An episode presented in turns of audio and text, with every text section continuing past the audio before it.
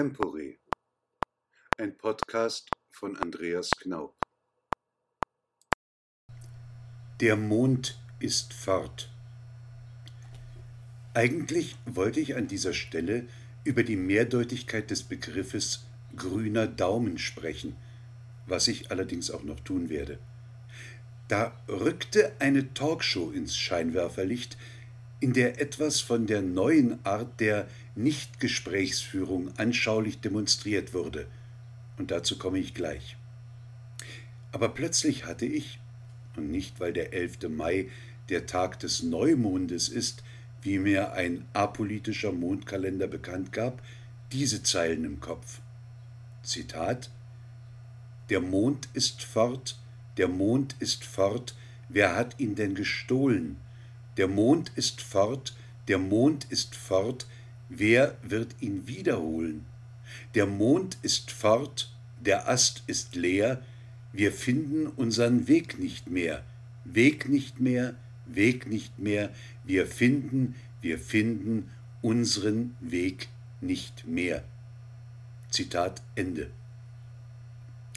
Diese Zeilen stammen aus Karl Orffs Oper, die er selbst als kleines Welttheater uraufgeführt 1939 bezeichnete. Leider besitze ich nicht die Rechte an einer Aufnahme dieses Werks, sonst wäre an der Stelle des gesprochenen Zitates die intensiv eindringliche Stelle aus dem Werk erklungen. Die kann man aber mit ein paar Klicks auf YouTube finden und vielleicht nach meinem Beitrag nachklingen lassen. Warum also drängte sich diese Zeile vor, beanspruchte Nachdenken, Nachhören, Nachlesen? Die Geschichte Vier Burschen stehlen in einem Ort den Mond, verbringen ihn an ihren Ort und lassen sich sein Leuchten von den Einwohnern bezahlen. Mit ihrem Tod nehmen sie jeder ein Viertel des Mondes mit ins Grab, worauf sich die Oberwelt verdunkelt und die Unterwelt aufgeschreckt wird, erst als der Mond durch Petrus wieder seinen Platz am allgemeinen Himmel findet, legt sich die Zwietracht. Nicht nur als diese Talkshow ausgestrahlt wurde und die Dunkelheit am Himmel durch abnehmenden Mond zunahm, hat sich einiges verdunkelt, und ich bezweifle, dass die Zwietracht endet, wenn sie beständig gehegt und gepflegt wird. Und das wurde sie. Eine Klimaaktivistin ereiferte sich darin, einen ihr in seinen Ansichten nicht genehmen Politiker als Verbreiter von Antisemitismus und Rassismus zu zeigen und warf dem Vorsitzenden einer Partei vor, dass er nicht Kraft seines Amtes eine Wahl dieses Politikers verhindert habe. Überspringen wir zunächst die seltsame Interpretation innerparteilicher demokratischer Vorgänge, die man quasi Kraft Amt verhindern, aushebeln oder ungeschehen machen kann. Nach Beweisen für diese Anwürfe befragt, wich die Aktivistin aus, reduzierte schließlich ihren Vorwurf dann eben Rassismus. Das hört sich an wie irgendetwas muss es doch geben, was man dem Mann, dessen Ansichten ich nicht mag, anhängen kann. Eine abstruse Fantasie über ein Thema, welches man in den Geschichten vom Herrn K. von Bertolt Brecht nachlesen kann, wo jemand versucht, einen Menschen dem Bild ähnlich zu machen, welches er von ihm entworfen hat. In einem Forum zu dieser Sendung lobte jemand den Umstand, dass man demokratisch auch der Jugend ihre Stimme gegeben habe.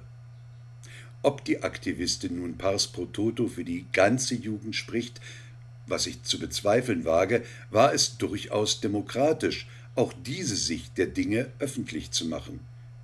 Der öffentliche Diskurs höre alle Stimmen. Weniger demokratisch im Sinne eines wägenden Nebeneinander der Ansichten schlich sich durch die Moderatorin etwas ein, was dem Wort moderat sinn- und handlungswidrig entgegenlief. Was würde im besten Fall Moderation bedeuten? Milde, Mäßigung, Maß halten, Zügeln, Behutsamkeit, Bescheidenheit, Einschränkung, Fassung, gehöriges Maß, gemäßigte Beschaffenheit, Gerechtigkeit, Gewalt über sich, harmonische Abmessung, in Schranken halten, Leitung, Messung, Modulation, mäßigen, rechtes Maß, rechte Mitte, Schonung, Selbstbeherrschung. Was das Wort keinesfalls bedeutet, ist billigende Inkaufnahme und spürbare Zustimmung zu den An- und Absichten der Aktivistin. Aber diese Art und Weise des Nichtgesprächsverlaufes zeigte, wohin die sprachliche Reise geht. Und die Sprache ist hier ein Vorbote einer Radikalisierung des allgemeinen Umgangs. Ich gehöre noch einer Generation an, in der Äußerungen, wie sie die Aktivistin machte, schlicht und ergreifend als ungehörig, taktlos, ehrenrührig und übergriffig galten. Aber die voranschreitende verbale Etikettierung ist Methode, um gar nicht erst in ein Gespräch, geschweige denn in einen Dialog einzutreten. Die Ab- und Ausgrenzung ist das Mittel der Wahl, die Empörung. Eine Moderatorin, die das nicht in Balance bringen kann oder will, verkennt den Sinn der Lenkung eines Gesprächs, die Schaffung einer Balance.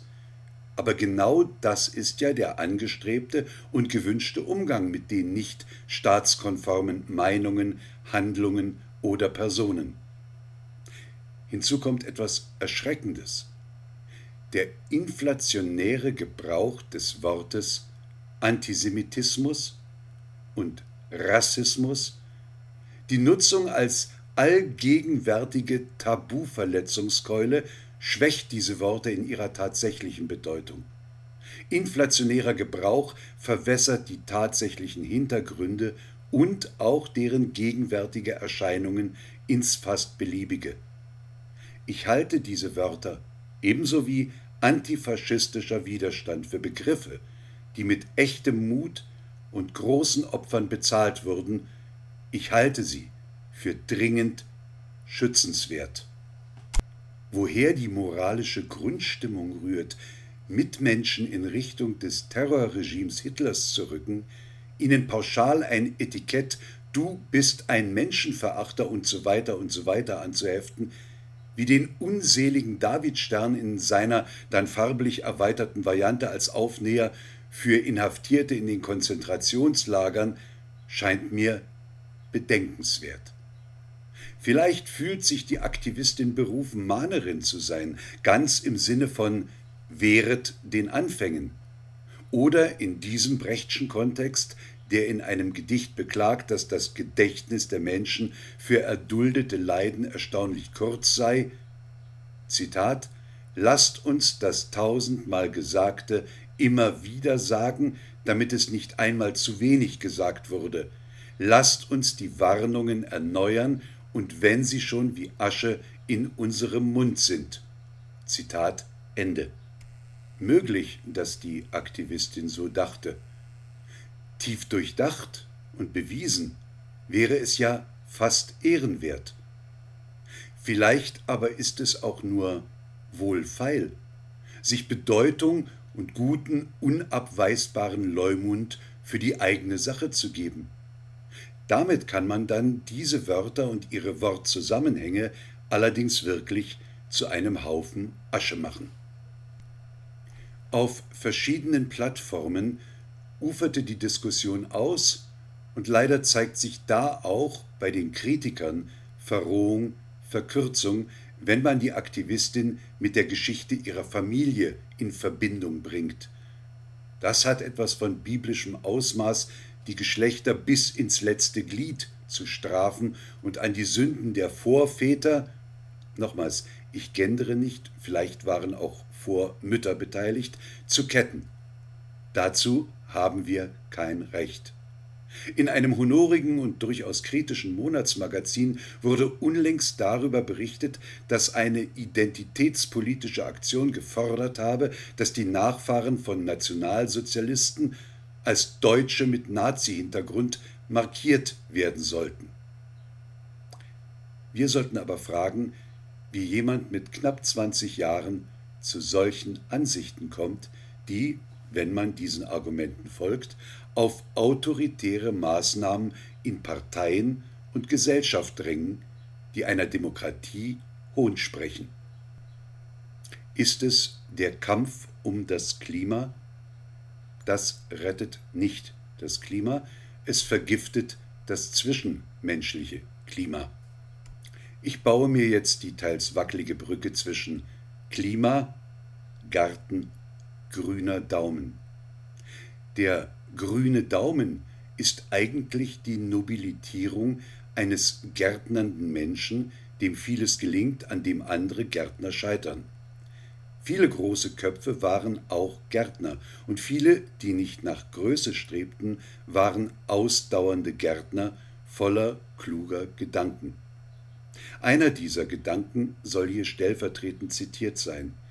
Er stammt von dem großen und weisen Staudengärtner und Züchter Karl Förster, dessen Bücher zutiefst humanistisch, philosophisch um unser Menschsein im Garten der Welt kreisen.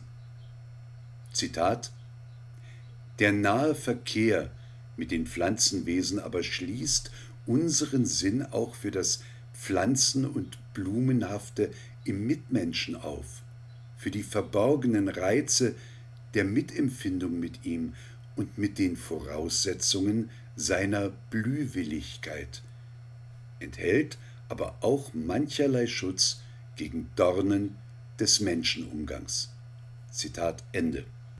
Ich kann mir nach der Lektüre des Parteiprogramms der dem Grün als Lebensfarbe verschworenen Partei, die auch noch im Streit waren über die Anwesenheit des Namens des Landes, dem sie dienen wollen, nein, sollten, den fördernden grünen Daumen eher als ein Druckwerkzeug vorzustellen, welches Widerspändige under the thumb nimmt oder den Daumen in einer Geste der Verneinung zum Leben nach unten senkt. Wir sollten also alle nach unseren kleinen Mondanteilen, die mit uns vielleicht quarantänisch begraben wurden, aus dieser Zurückgezogenheit auf die Oberfläche der Tatsachen zurückkehren, etwas Licht in die Angelegenheit bringen und vielleicht auch noch Folgendes bedenken. Der Mond ist aufgegangen, die goldenen Sternlein prangen am Himmel hell und klar, der Wald steht schwarz und schweiget, und aus den Wiesen steiget der weiße Nebel. Wunderbar. Wie ist die Welt so stille und in der Dämmerung Hülle so traulich und so hold, als eine stille Kammer, wo ihr des Tages Jammer verschlafen und vergessen sollt. Seht ihr den Mond dort stehen? Er ist nur halb zu sehen und ist doch rund und schön. So sind wohl manche Sachen, die wir getrost belachen, weil unsere Augen sie nicht sehen.